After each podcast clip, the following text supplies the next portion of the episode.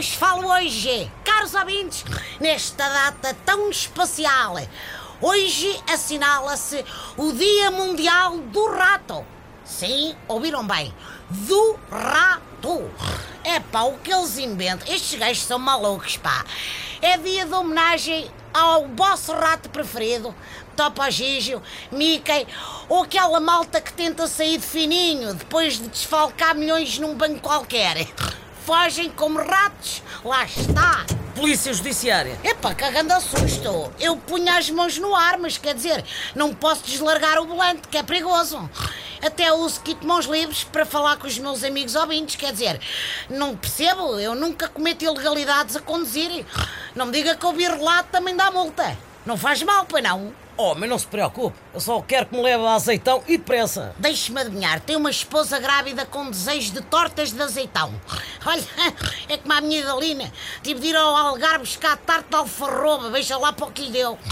Nada disso. Eu preciso é de fazer uma investigaçãozinha e este pareceu-me uma boa viatura. É chamada viatura descaracterizada, não? Descaracterizada não, que o meu automóvel tem muitas características marcantes. Veja este busto do Eusébio, que é um busto, é pá, que não tem nada a ver com aquele da Madeira, o recente inaugurado busto de Ronaldo. Homem, acelere, se não perdemos o suspeito. Mas suspeito de quê, pá? Posso saber? Suspeito de recrutamento para o Daesh. Também é azeitão. Então ainda outro dia apanharam em Aveiro, mal. Está tudo doido. Tem saído nas notícias que Portugal ganha, ultimamente, imensos prémios de turismo. Se calhar a malta do Daesh achou que foi de terrorismo. Mas há povo difícil de alistar no Estado Islâmico somos nós, sabia? O bom português deve gostar da ideia de ter várias mulheres. Mas algum de nós trocava este país cheio de sol para ir viver num tugúrio, onde nem sequer há Sport TV. Tem razão. Olha, em Portugal até empregados de loja de shopping é difícil recrutar, quanto mais combatentes para a Síria.